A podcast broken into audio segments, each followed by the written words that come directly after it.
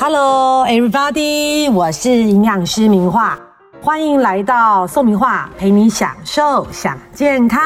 这一集呢，主题非常特别，因为其实明画经营 Podcast，其实讲的都是跟减重有关的一些精彩内容，而当然也有一些听众不断的回馈给我，跟我讨论一些他们减重的一个过程上遇到的一些问题，遇到的一些困难。而这一集呢，我定出来的主题就是外食族如何轻松减重。而这个主题也是跟一个减重的一个朋友、一个听众讨论出来的，因为他跟我呃回馈一些内容，说明话其实减重的内容真的都非常实用，但是现在外食一族真的非常非常多。那能不能请明话制作一集内容是跟外食族有关的一些减重？那当然呢，我们都知道啊，卫福部有调查，台湾人目前外食的比例逐年的在增高，而且加上现在盛行的这个外送平台哦，其实也让外食的购买变得更加的方便，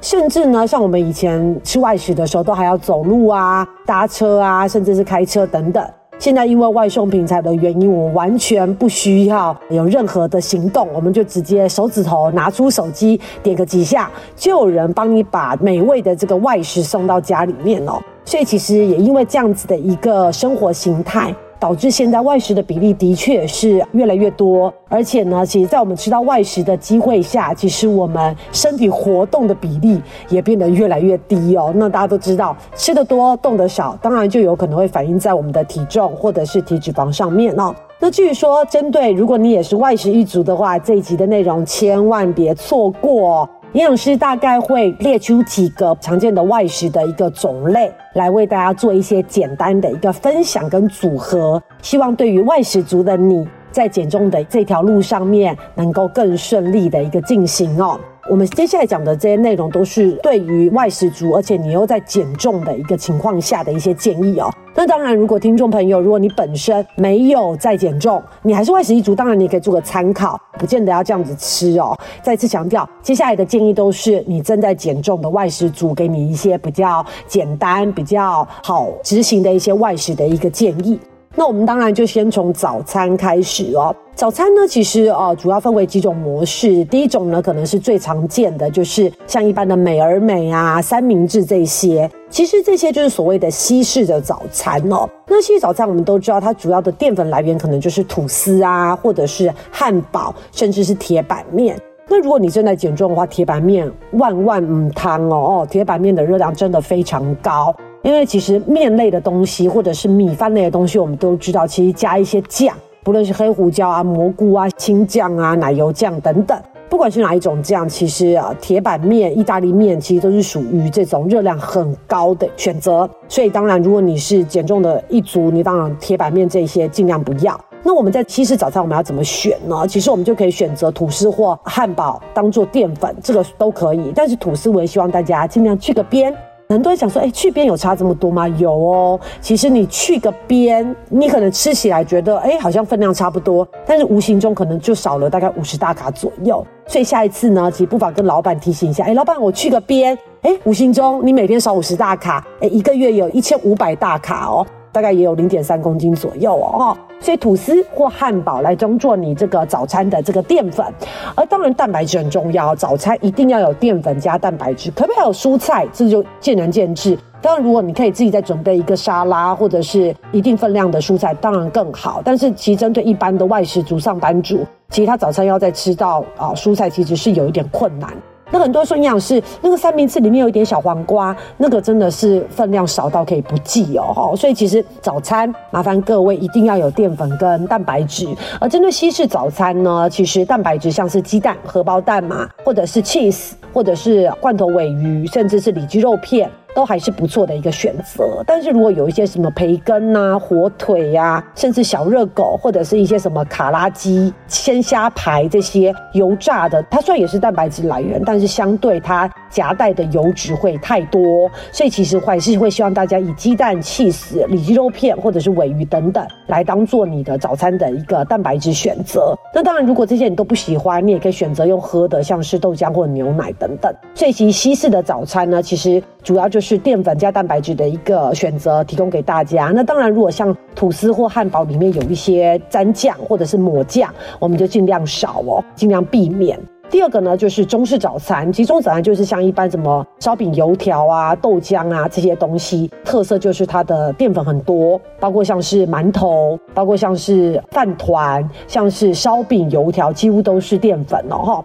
所以中式早餐不怕选不到淀粉，怕的是你选不到蛋白质。那至于说刚刚西式早餐有讲到地雷就是铁板面，中式早餐也有它的地雷哦。那大家猜猜看是什么呢？其实就是饭团。饭团因为主要的饭是糯米嘛，但是其实可怕的是糯米它加了非常多的油，可能为了要包裹，主要就是油脂的一个部分很多，所以你会发现常常动辄一个饭团哦，尤其是那种传统的，它那个 size 比较大的哦，其实它动辄一个可能六百大卡以上，非常惊人的哦。而至于说饭团，当然在早上我们就尽量不要，但是如果有一些外食族，她可是女生，比较小鸟胃。她其实是可以买一个饭团，早餐、午餐分着吃。但是午餐你可能，比如说早上吃一半饭团，剩下一半饭团放在午餐。但是你午餐可能就要加一点烫青菜，或加一点汤，这样可能会比较足够哦。那如果你不是这样吃的人，只是单纯利用饭团当早餐的话，其实还是少，尽量避免哦哈。而至于说中式早餐，我们可以选择，比如烧饼夹蛋。或者是馒头夹蛋，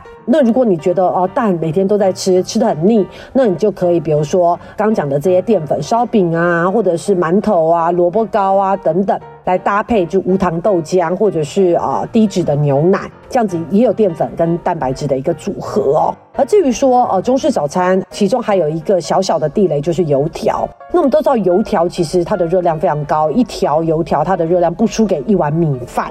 为什么油条热量会那么高呢？大家都知道油条制作的过程嘛，那个面团要放在油锅里面炸，所以其实那个面团本身是吸了非常多的油脂哦，哈，所以才会导致它的热量这么高。主要它的热量来源就是油脂，所以会希望大家尽可能还是少碰油条。而且其实就是啊，讲到油条的制作方法，就可以推估，其实淀粉类的食物，其实你就把它想象成是海绵。当它的环境越油越咸，其实它吸的越多。所以其实像刚才前面那个西式早餐的这个铁板面，为什么它是一个地雷？主要是因为它面本身可能加了油，然后再加上它又加了很多酱，这些面条本身其实它也吸了很多这些酱跟很多油，所以导致它是一个地雷的一个选择。而油条也是。那如果今天除了早餐之外，你可能在午餐吃炒面、炒饭。其实都是同样类似的一个制作方式，当然就是地雷中的地雷哦。所以其实，在中式早餐的部分，油条或者是饭团都是比较地雷的一个选择哦。那除了这个之外呢，还有面包店。那面包店呢，很多人就是随手选一个面包，然后拿了就走，因为很多外食族早上没有太多时间去挑选早餐，很匆忙。当然，你可能因为随便的选择，也会有一些地雷藏在里面。所以基本上呢，面包店会希望大家尽量不要选这种包内馅的，不论是什么奶酥啊，或者是什么花生酱啊，甚至是有一些什么 cheese 熏鸡呀等等，其实都是有额外的这些热量，或者是这些盐分，甚至是一些加工品在里面。所以面包我们尽量选择单纯的面包，不包内馅的。但是除了这些之外，还是要注意一个，就是全麦面包。其实有的时候，呃，为了因应消费者的口感呢，因为全麦嘛，它的麦类的一个比例比较高，所以就变成它的一个口感可能不是这么好吃，可能比较干或比较柴、比较硬。这时候当然消费者接受度就会比较低。所以为了要增加它的一个适口性，可能就会加比较多的油、比较多的糖。所以其实不是卖出了问题，而是它的加工的过程中，可能为了要符合消费者的口感，必须要加很多的润滑剂。所谓润滑剂，就是我们刚刚讲的油啊、糖啊，让它的全麦面包变得比较好吃。所以其实，在选择这些全麦面包的时候，也不是通通都好，还是要注意一下它的成分。面包店当做早餐的话，最安全的就是还是选这种一般的传统面包，不要包内馅的，可能会相对比较单纯一点。那当然，传统这种没有包内馅的面包，它可想而知，它提供给我们的营养来源大概主要就是淀粉。所以这时候，请你一定要搭配一个，不论是茶叶蛋啊，或者是搭配一个无糖豆浆啊、低脂牛奶，就会有所谓的蛋白质的一个组合了哦。而至于说便利商店，其实也是很多人会用来当做早餐的一个选项，因为它也很方便，而且它甚至有些热量。所以其实可以很方便的一个计算哦。而便利商店呢，它的选项也有一些，包括像是淀粉的来源，可能就是单片的吐司，就它有卖那种一包里面只有一片吐司，那个吐司通常 size 都比较大的，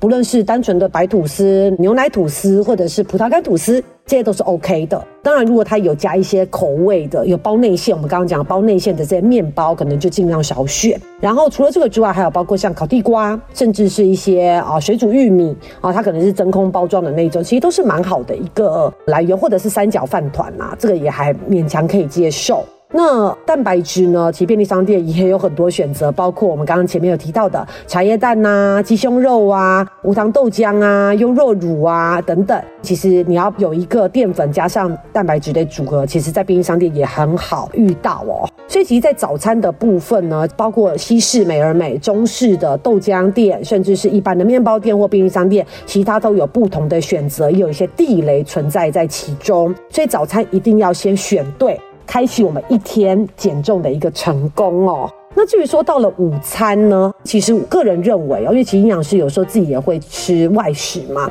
那午餐其实我觉得最好的选择，如果公司附近或者是办公附近有这自助餐，我觉得它本身就是一个非常好的一个选择哦。因为自助餐呢，其他菜色非常多，一旦多，当然你吃到蔬菜的一个比例分量就会提高，所以一般会建议呢，其实。自助餐绝对会比便当店就单纯那种什么鸡腿便当、排骨便当来得好哦，因为我们都知道便当一打开，可能就是饭就已经超标了。再加上主菜，所以主菜就是鸡腿、排骨、控肉、鸡排、鱼排，它的蛋白质绝对都超量。然后可能搭配的一个蔬菜是配菜是非常少的，所以你会发现说，你吃一个便当，你几乎都是用高热量的淀粉、米饭、蛋白质把自己喂饱，把自己撑饱。但是真正低热量，我们身体所需要的蔬菜其实吃的很少哦。但是如果你今天换成自助餐，然后那就不一样了哦，你可以叫至少四到五样蔬菜，而且通常。自助餐的蔬菜都是当季当令哦，我们都知道当季当令营养价值最高，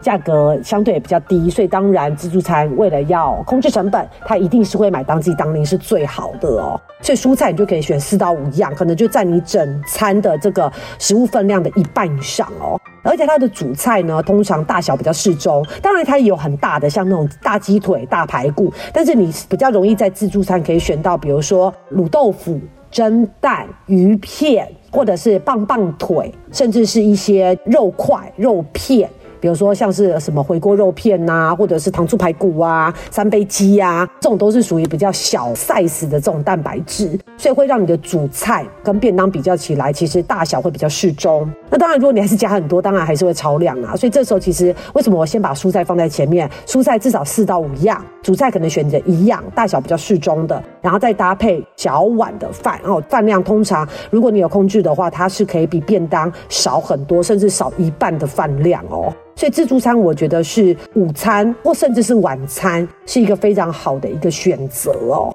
那很多人说营养师我不爱吃饭，我喜欢吃面面店呢，面食我要怎么去选？那当然除了刚刚讲到炒饭、炒面尽量避免之外，其实面食主要是均衡度要特别注意，因为它比较不像便当，它有饭有菜有肉。面食很多人可能就吃碗阳春面，吃一碗牛肉汤面，打发了，你会变得整餐大概都只有淀粉。那其实尽量让自己的一餐越复杂越多元越好，因为当你如果这餐只吃淀粉，或者是最大宗的食物来源是淀粉，其他都一点点的话，其实比较容易影响到我们的饭后血糖。饭后血糖一下子像云霄飞车飙到最高的时候，当然就容易刺激我们胰脏。分泌胰岛素，而刺激我们的一个脂肪的合成。所以其实面店面食的时候要特别注意均衡度哦，就是你说吃面，可能要看你面里面有没有肉。或者是配一些烫青菜，配一些小菜。比如说，如果你真的很喜欢吃阳春面，喜欢吃这种汤面类的配菜的部分，你可能就要叫一个豆干，加一个烫青菜，哎，就变成豆干有蛋白质，烫青菜有蔬菜，然后面有淀粉，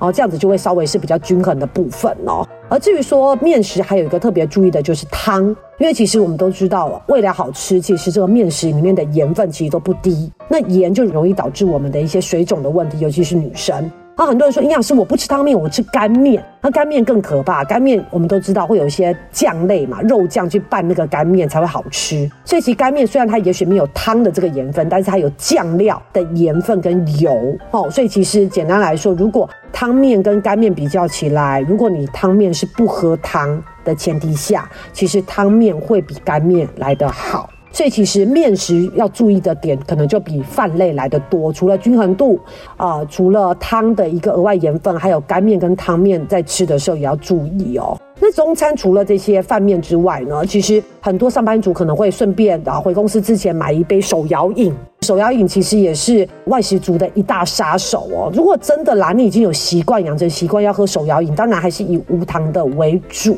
那如果真的不习惯喝无糖的话呢？如果你已经确定等下可能会点个三分糖、半糖甚至全糖的饮料，或者是你可能饮料里面要加一点料，珍珠啊、椰果啊等等，可想而知那个热量就会多出来嘛。那而且这个热量几乎都是糖分的部分。那如果你短时间没有办法改变这个手摇饮的这个饮用习惯，都会习惯说，哦，中午饭后买一杯回到办公室，那你可能在你午餐的当餐，你就要减少你淀粉的摄取量。要把这个扣打，把这个淀粉的这个热量，把它挪给你的手摇饮。你不能说哦，我正餐、午餐还是照样吃，然后饭后还是照样喝高热量的这些饮品，当然就会反映在你的身材上面。所以，其实如果你已经有习惯要喝有糖、含糖，还有有配料的这些饮品的话，请你午餐就要做一些调整，尤其是淀粉的一个部分。好，内容非常非常丰富哦。我们今天就为大家介绍早餐跟午餐的部分。大家知道怎么样去挑选了吗？如果你也是外食一族的话，参考一下名画提供给大家早餐跟午餐的一个组合。